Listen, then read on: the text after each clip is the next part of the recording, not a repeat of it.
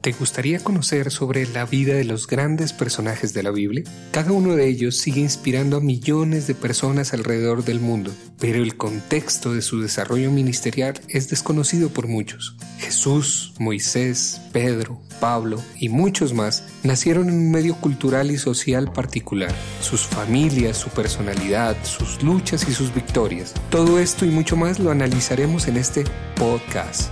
Soy Mauricio Andrade y los guiaré en este camino apasionante sobre la vida de los grandes personajes de la Biblia.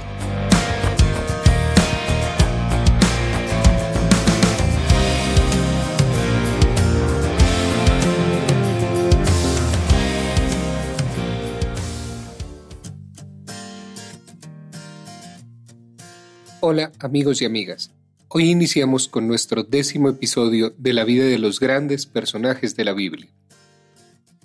En este décimo episodio hablaremos un poco sobre la vida de Lucas y seguiremos el segundo viaje misionero de Pablo hasta llegar a Filipos, en donde es azotado y encarcelado junto con Silas. Gracias a todos y todas por seguir este podcast. Si les ha gustado este estudio, suscríbanse a las distintas plataformas en donde se está distribuyendo y donde tú lo estás escuchando, y compártanlo con las personas que les puede interesar. Los links los pueden encontrar en la descripción. Así que sin más por decir, iniciemos con este episodio.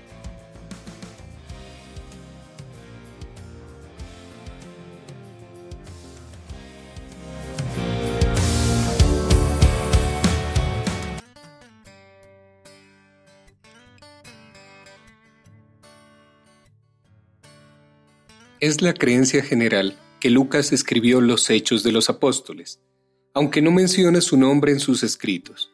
Pablo es el único que hace mención de Lucas en la Biblia, en el libro de Colosenses capítulo 4 versículo 14, en el libro de Segunda de Timoteo capítulo 4 versículo 11, en el libro de Filemón versículo 24. Por lo que Pablo dice de él, creemos que era un gentil, probablemente griego, aunque no se sabe el lugar donde vivía. A muchos les agrada la idea de que él naciera en Macedonia y que viviera en Filipos. Lucas era médico, y como hemos visto en nuestra lección anterior, se unió al grupo de Pablo en Troade. Esta adición de Lucas al grupo fue una gran bendición. Siendo médico, le era probablemente de mucho servicio a Pablo, que por lo visto tenía algún padecimiento físico. El unirse Lucas a este grupo proporcionaba otra influencia de mucho mayor alcance. Fue una bendición para los gentiles de las generaciones siguientes, y esta bendición se extiende hasta nuestros días. Era un hombre muy culto. Tomó notas de los hechos ocurridos durante este y otros viajes que hizo con Pablo. Obtuvo información acerca de la vida de Pablo antes de conocerlo. Más tarde, Lucas escribió un bosquejo de la historia de la iglesia primitiva. A este bosquejo se le da hoy el nombre de los Hechos de los Apóstoles. Lucas no dejó de escribir durante los años que fue compañero y médico de Pablo. Tuvo oportunidad de tratar a muchas personas que conocieron a Jesús personalmente cuando él predicaba y enseñaba en Galilea y en Judea. Se cree que él conoció a María, la madre de Jesús, y otras mujeres del grupo que lo acompañaron y ayudaban, dando su dinero para sufragar los gastos necesarios de los discípulos. De esta manera, Lucas obtuvo mucha información acerca de la vida de Jesús, especialmente de su infancia y su niñez. Él consiguió los datos que obtuvo y el resultado fue esa parte del Nuevo Testamento que llamamos el Evangelio según San Lucas. Al entrar en el grupo de Pablo, Lucas dejó una profesión que aún en aquella época era muy lucrativa para ser compañero de viajes de un hombre pobre verdaderamente en bienes de este mundo. Algunos dirían que Lucas era un tonto, pero vemos que aunque perdió una fortuna, hoy más de 18 siglos después, trabaja entre nosotros por medio de sus escritos, aunque todos, salvo pocas excepciones de los hombres prominentes de aquella época, han sido olvidados. Ocupaba el trono imperial de Roma en aquella época Claudio. Tal parece que él debería ser recordado y no Pablo y su amigo Lucas. Sin embargo, por uno que recordará a Claudio, hay miles cuyos corazones responden a la mención del nombre de Lucas. Con Pablo, decidir era hacer. Y tan pronto como él tenía la seguridad de lo que Dios quería que él hiciera, estaba listo para emprender la obra. Así pues, estos cuatro, Pablo, Silas, Timoteo y el doctor Lucas, encontraron un buque que salía de Troade para Macedonia y se embarcaron en él. Por ser el viento favorable el primer día, pudieron navegar directamente a Samotracia, una isla cerca de la costa de la provincia de Tracia. Al acercarse este buque a la isla, Pablo y sus compañeros deben de haber divisado por primera vez el continente europeo, hacia el cual se dirigían. La isla era una masa escabrosa de montañas, la más alta elevándose más de 150 metros sobre el nivel del mar, y se veía desde Troade.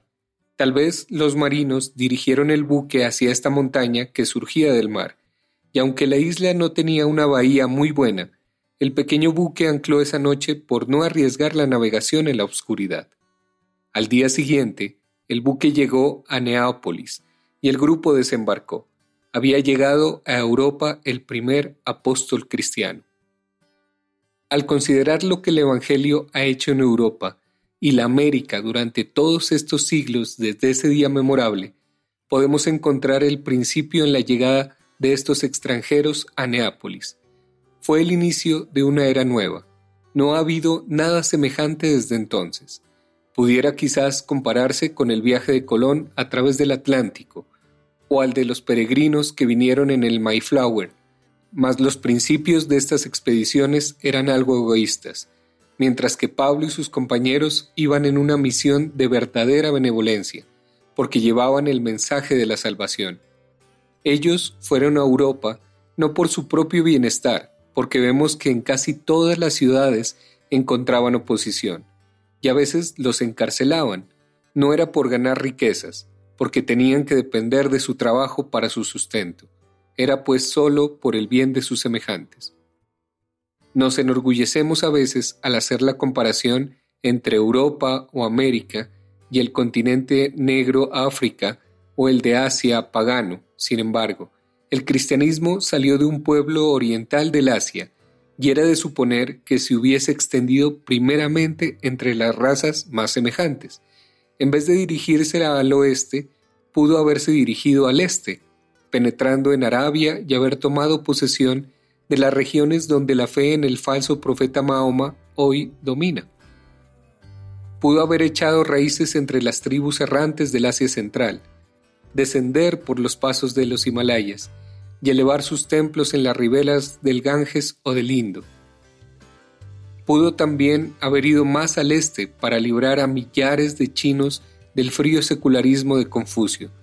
Si así hubiera sido, misioneros de la India y el Japón quizás vinieran a Europa y América hoy para traernos el mensaje de la cruz. Sí, la suerte no solo de Europa, sino de América también, fue decidida cuando Pablo atravesó el Egeo. Pablo no se quedó en Neápolis, sino siguió unos 12 o 14 kilómetros hacia el interior, a Filipos, que se encontraba en la provincia de Macedonia, y era una ciudad importante. Desde Neápolis a Filipos atravesó la Gran Vía Egnatia, uno de los mejores caminos reales que han sido construidos y que se extendía desde Roma hacia el este. Ricas minas de oro y plata existían en esta región de Filipos, y tenía además muchos manantiales de agua. Esta espléndida ciudad fue de mucha importancia en la historia greco-romana, pues muchas de sus famosas batallas fueron libradas en sus cercanías. Felipe, el padre de Alejandro el Grande, la construyó y le dio su nombre. Después de la conquista de Macedonia por los romanos, se hizo famosa como el lugar donde se efectuó la gran batalla entre Bruto y Casio de un lado y Marcos Antonio y Octavio del otro lado, la que selló el destino de la República Romana, y preparó el camino para la toma de Octavio bajo el nombre de Augusto del poder imperial. Se dice que esta batalla es una de las 15 batallas decisivas de la historia. Sin embargo, su significación al mundo era pequeña en comparación con la llegada de este reducido grupo de cuatro hombres manchados por el polvo del camino, cansados, pero cuyos corazones estaban dispuestos para un conflicto y una guerra, la más noble que jamás se haya librado. Porque Pablo y sus amigos sabían que Grecia, con todo su saber, le faltaba la sabiduría que nos hace sabios para la salvación, y que los romanos, aunque habían conquistado el mundo, no conocían la manera de adquirir como herencia la vida venidera. En sus corazones, estos hombres llevaban el secreto que les hacía falta a Grecia y a Roma. Lucas se detiene en su breve relato para decirnos que Filipos era una colonia romana y que es ciudad principal de la provincia.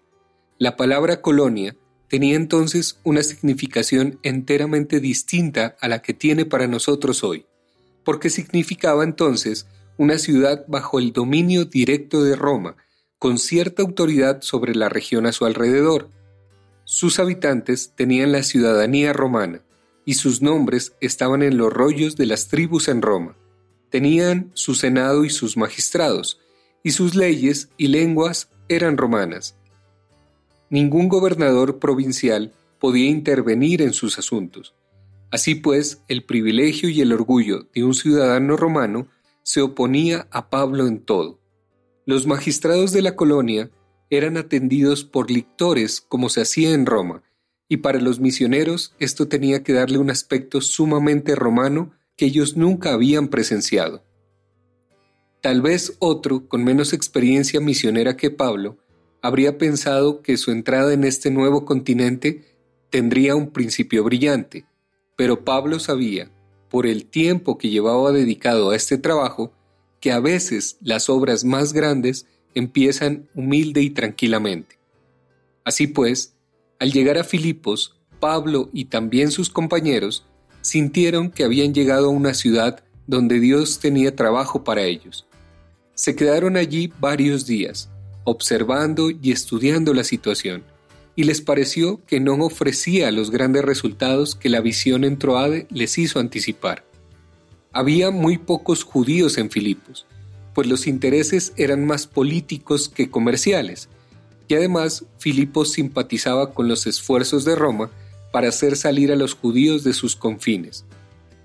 Es evidente que no encontraron una sinagoga en esta ciudad. ¿Dónde se encontraba el hombre de Macedonia que había aparecido en la visión a Pablo? La situación era desalentadora en contraste con su éxito en el sur de Galacia cuando Bernabé aún estaba con él. Pero Pablo tenía la seguridad que debía haber, por lo menos, un lugar de oración en algún sitio tranquilo afuera de la ciudad y a las orillas del río que estaba cerca de ella.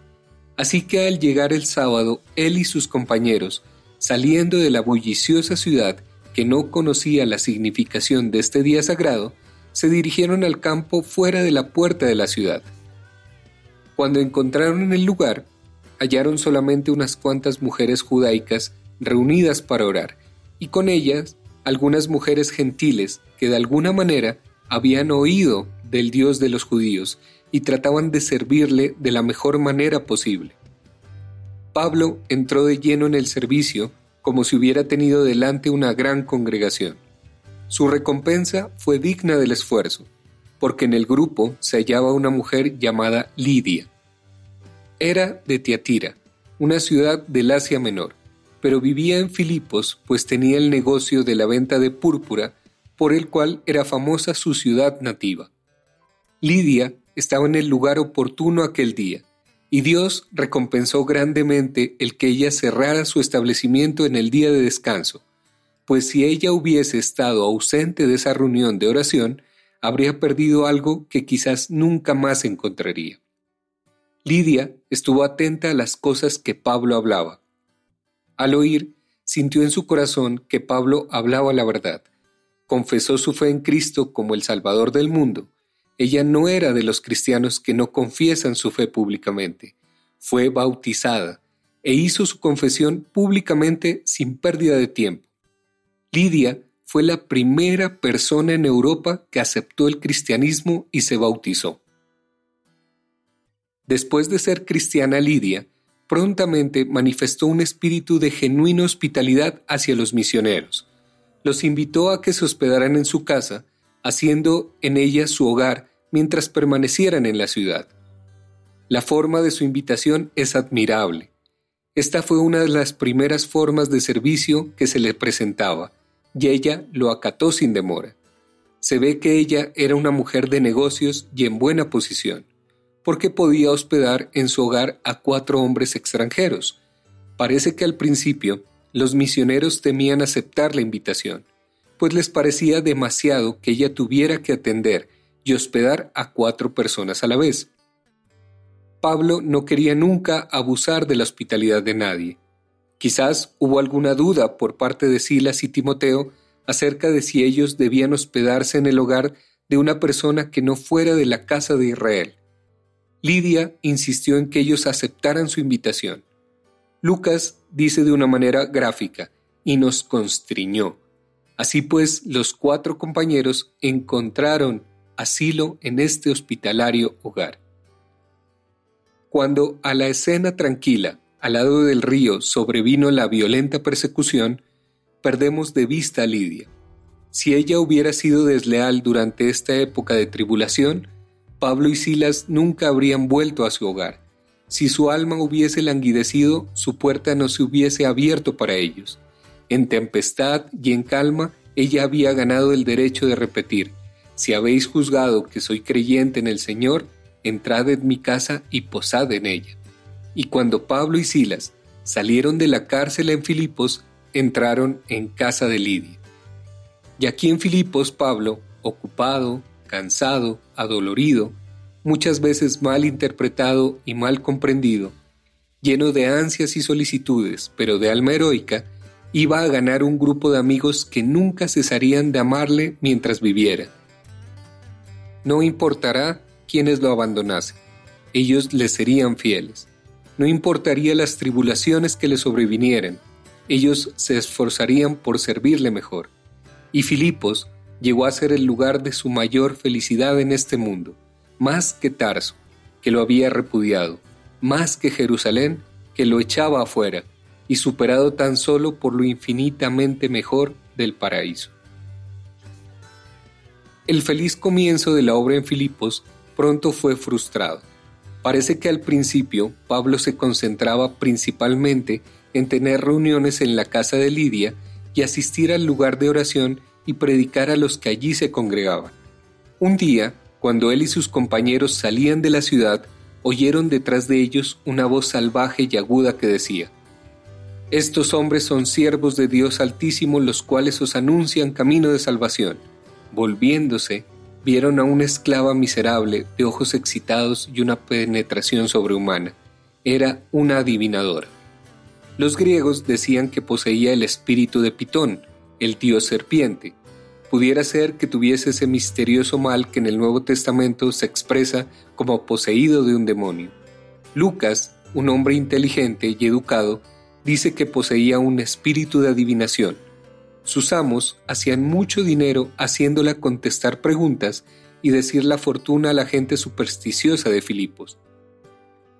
Al principio Pablo y sus compañeros siguieron sin hacer caso a sus gritos frenéticos, pero ella continuó estos gritos por muchos días cada vez que los veía. Este comportamiento de la esclava y su condición triste afligió grandemente a Pablo, y como él y los demás mensajeros de Jesús constituían el centro de grupos de curiosos y supersticiosos, Pablo se sintió movido por el Espíritu de Jesús para sanarla. Volviéndose hacia ella con la mirada penetrante y compulsiva, esa mirada tan llena de poder que tenía, le dijo al Espíritu que la poseía, te mando en el nombre de Jesucristo que salgas de ella. Inmediatamente la muchacha se tranquilizó, su mirada se calmó y su voz se suavizó. Sus amos, porque tenía más de uno por ser tan productiva su don de adivinación, vieron que su negocio estaba arruinado y que el poder de la esclava había desaparecido.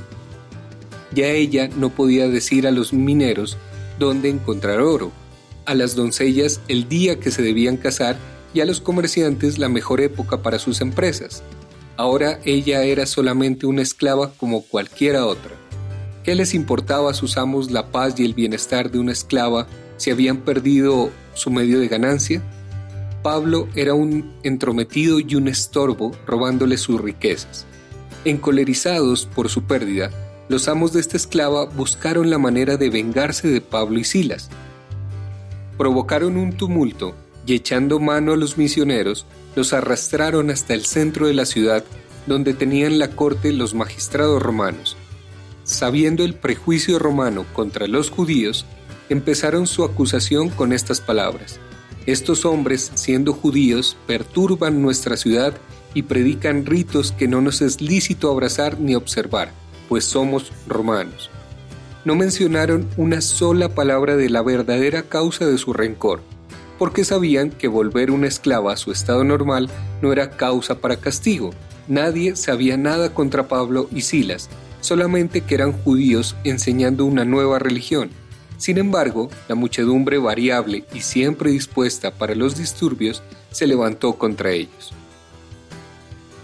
Pablo, como extranjero que propagaba sistemáticamente ideas religiosas, tenía que contender siempre contra la sospecha de parte de otros, que estaba introduciendo una nueva religión. Como en esa época la religión era autorizada por el gobierno, esto pudiera ser a Pablo políticamente ofensivo. El hecho de que su predicación se basara en el principio que Jesús era el Mesías lo hacía aún más sospechoso. Era fácil decir siempre que estaba predicando que hay otro rey que era Jesús, que no es César. Los dueños de la esclava, llenos de ira porque Pablo había acabado con su negocio, usaron esta acusación para producir una verdadera llama de odio, y como Roma había decretado la expulsión de los judíos, emplearon esto también contra ellos. Debemos notar que no fue por el milagro de la curación que este incidente llamó la atención en Filipos, sino por su aspecto comercial. Y además de sus dueños, estaban también las personas que antes habían ido a consultar con la esclava y querían continuar, ahora así como otros que deseaban también saber su buenaventura. Fue la primera oposición por los gentiles que tuvo Pablo. La persecución de los judíos fue el resultado del celo religioso, destituido de la verdadera sabiduría, mientras que en esta oposición el motivo era la codicia, la que es sin duda mucho más despreciable. Cuando los magistrados oyeron la acusación, hicieron demostraciones de sentirse horrorizados, olvidando las tradiciones de sus puestos, sin siquiera tener un juicio, se dejaron llevar por el populacho y le quitaron a tirones y con sus propias manos las ropas a Pablo y Silas, ordenando que fueran azotados. Fue cruelmente hecho. Ser castigados con varas por lictores romanos era doloroso y cruel en extremo, pues azotaban los cuerpos desnudos hasta brotar la sangre, Después de los azotes, fueron entregados al carcelero, a quien le fue dada la orden de encarcelarlos con seguridad. Entre los romanos había una ley que si un carcelero permitía a un penado escaparse, pagaría la ofensa con su propia vida. El carcelero creía que Pablo y Silas debían ser grandes criminales para merecer este castigo. Así pues los llevó al calabozo más interior de la cárcel. En aquella época las cárceles eran horribles. Casi siempre estaban llenas de las personas más viles y bajas de todo el imperio romano. Eran oscuras, tenían falta de ventilación y probablemente olían terriblemente. Para guardarlos con mayor seguridad, el carcelero puso a Pablo y Sila en cepos, y esto los obligaba a quedarse en una posición forzada que hacía doblemente dura su prisión. Así los dejaron para pasar la noche, con sus cuerpos amoratados por los golpes, sus heridas sin curar y el cepo sin dejarlos descansar. El carcelero no sabía que estaba torturando a hombres inocentes. Los lictores no sabían que su castigo era injusto. Los magistrados no sabían que la acusación era falsa. El pueblo no se daba cuenta de que el alboroto no tenía causa justa. Sin embargo, todos se unieron en un castigo cruel a dos hombres inocentes porque era más fácil creer las palabras de un bando de hombres bestiales que esforzarse por averiguar la verdad del caso. Qué agonía deben haber sufrido Timoteo, Lucas y otros amigos a ver las torturas y sufrimientos de Pablo y Silas, y sin poder hacer nada para aliviarlos.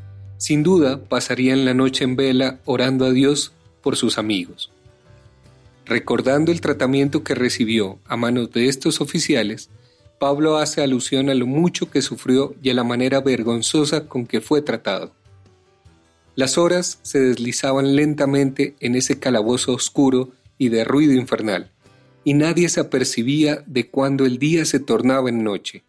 Pero a Pablo y Silas ni el azotamiento ni el lugar podía hacerlos callar ni desfallecer. Encadenado en esta oscuridad, con su espalda ensangrentada, pudiera haber parecido a Pablo que esto era la culminación de todos sus contratiempos en los meses pasados. Pero este no era el temple de Pablo. Podemos muy bien imaginarnos oírle decir a pesar de su estado febril, Silas, este es un lugar frío y oscuro. ¿No te parece que un himno nos ayudaría? Nos agrada la idea que Silas era un evangelista que cantaba, uno que dirigía en las canciones. ¿Qué podrían cantar en una ocasión como esta? Podría haber sido uno de los himnos cristianos nuevos que empezaban a surgir, pero es más probable que fueran salmos de gloria y fe que salieron del corazón del gran rey David. A veces Pablo y Silas hacían una pausa en su cantar para elevar sus oraciones a Dios. No nos sorprende que hombres oren en circunstancias tales, pues aún los hombres malos se vuelven a Dios en tiempos de dolor. Pero sí es sorprendente oír cantar en un calabozo y Pablo y Silas cantaron en medio del más grande sufrimiento. No pasaron la noche quejándose y lamentándose, sino glorificando a Dios. Esto era algo que no se oía en un calabozo, y debe haber sido como una bendición en forma de un poco de aire puro en un lugar tan sofocante. Lucas nos dice, y los presos los escucharon. Qué bendición la de un hombre que puede llevar a Dios con él aún en el calabozo más oscuro de una prisión. Pablo hablaba de su propia experiencia cuando unos meses más tarde escribe, Estad siempre gozosos, orad sin cesar, dad gracias en todo. Mientras los apóstoles cantaban y oraban y los prisioneros escuchaban, se oyó un gran ruido que parecía salir de las profundidades de la tierra. La vieja prisión empezó a temblar y moverse, suavemente al principio y, con estruendo después. Las piedras de las paredes se rozaban unas con otras, las vigas del techo se rompieron, las puertas de hierro se desprendieron de las bisagras y se abrieron, las argollas de las cadenas que sujetaban a los prisioneros se zafaron de las paredes, el aire se llenó de polvo y las luces se apagaron. Al instante se oyeron pasos apresurados y a la luz de la luna se podía ver que se asomaba una cara llena de ansiedad. Viendo las puertas abiertas, creyó que los prisioneros se habían escapado, y los prisioneros vieron en este instante brillar una espada. Era el carcelero que se iba a matar antes de tener que sufrir la penalidad impuesta por la ley romana. Para él no había otro recurso. Pero era innecesario este sacrificio. Pablo, siempre sereno en ocasiones como esta, gritó, No te hagas ningún mal, que todos estamos aquí. Pidiendo luz, se lanzó dentro y encontró a todos como Pablo había dicho. Es evidente que el carcelero hizo la relación de los hechos ocurridos y el encarcelamiento de Pablo y Silas. Comprendió que no eran hombres como los demás, y temblando se postró a sus pies en actitud suplicante y llena de temor. Quizás él había oído algo de su predicación y se había convencido, ya que era verdad. Y ahora con temor y esperanza, casi sin saber lo que decía, pregunta, ¿qué es necesario que yo haga para ser salvo? ¿Salvado del temblor de tierra? Ese peligro había pasado, ¿Salvado de los magistrados romanos? No, porque sus prisioneros estaban todos allí. No, quería la salvación de su alma y el bautismo del Espíritu que hacía soportar un azotamiento y daba el poder de cantar en un calabozo. La contestación vino inmediatamente, resuelta y clara. Pablo también había hecho la misma pregunta y había encontrado la verdadera respuesta y podía decirle al carcelero lo que tenía que hacer Cree en el Señor Jesús y serás salvo tú y tu casa. e inmediatamente empezó a contar de aquel que había hecho tan grandes cosas por él y que había cambiado su vida. Supongamos que el carcelero hubiese recibido una contestación errónea.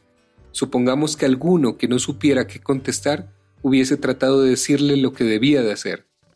No nos extraña que este carcelero dijera, quiero oír más de esto, vengan a mi casa, donde puedo darles más comodidades y donde mi familia también puede oír. Así pues, llevando a Pablo y Silas a esa hora de la noche a su casa, les lavó las heridas. Entonces escuchó la relación de la vida de Jesús, y él y su casa creyeron y fueron bautizados, la segunda casa en Filipos donde se recibiera el bautismo. Regocijado el carcelero y toda su familia, hizo él todo lo que pudo para contrarrestar el cruel tratamiento que habían recibido estos misioneros. En su propia casa los cuidó y los atendió. Creemos que Pablo y Silas se regocijaron de los azotes crueles y de las horas de tortura, porque habían abierto la puerta de Europa al Evangelio de Cristo. El terremoto hizo que los magistrados asumieran una actitud distinta a la que habían desplegado el día anterior. Quizás relacionaron el terremoto con Pablo y Silas y se llenaron de superstición y temor. También sintieron que habían fallado en el cumplimiento de su deber, porque no solo habían permitido la injusticia, sino que ellos, ministros de justicia, habían cometido esa injusticia. Así es que muy temprano mandaron a decir, suelten a estos hombres. El carcelero debe haber sentido gran alivio al oír esto, porque hubiera sido muy duro tener que tratar a sus benefactores como prisioneros. Así pues, con alegría, fue donde estaba Pablo y le dijo, los magistrados han ordenado que se os ponga en libertad, así pues, salgan ahora y márchense en paz. Pero Pablo rehusó aceptar esta forma de soltarlos. Cuando los magistrados oyeron estas palabras valientes de Pablo y se dieron cuenta que habían azotado a un ciudadano romano, sintieron más miedo que lo que les ocasionó el terremoto. Los magistrados fueron a la cárcel en sus imponentes trajes y sacando a Pablo y Silas de la prisión, les suplicaron que salieran de la ciudad y no les ocasionaran trastornos por lo que había sucedido. Pablo y Silas estaban dispuestos a irse, pero sin apresurarse. Primeramente fueron a casa de Lidia, y nobles y grandes como eran, confortaron a los hermanos. Entonces, y probablemente llevándose a Timoteo con ellos, se alejaron. Lucas no les acompañó, pues no encontramos ahora el pronombre nosotros en la narración.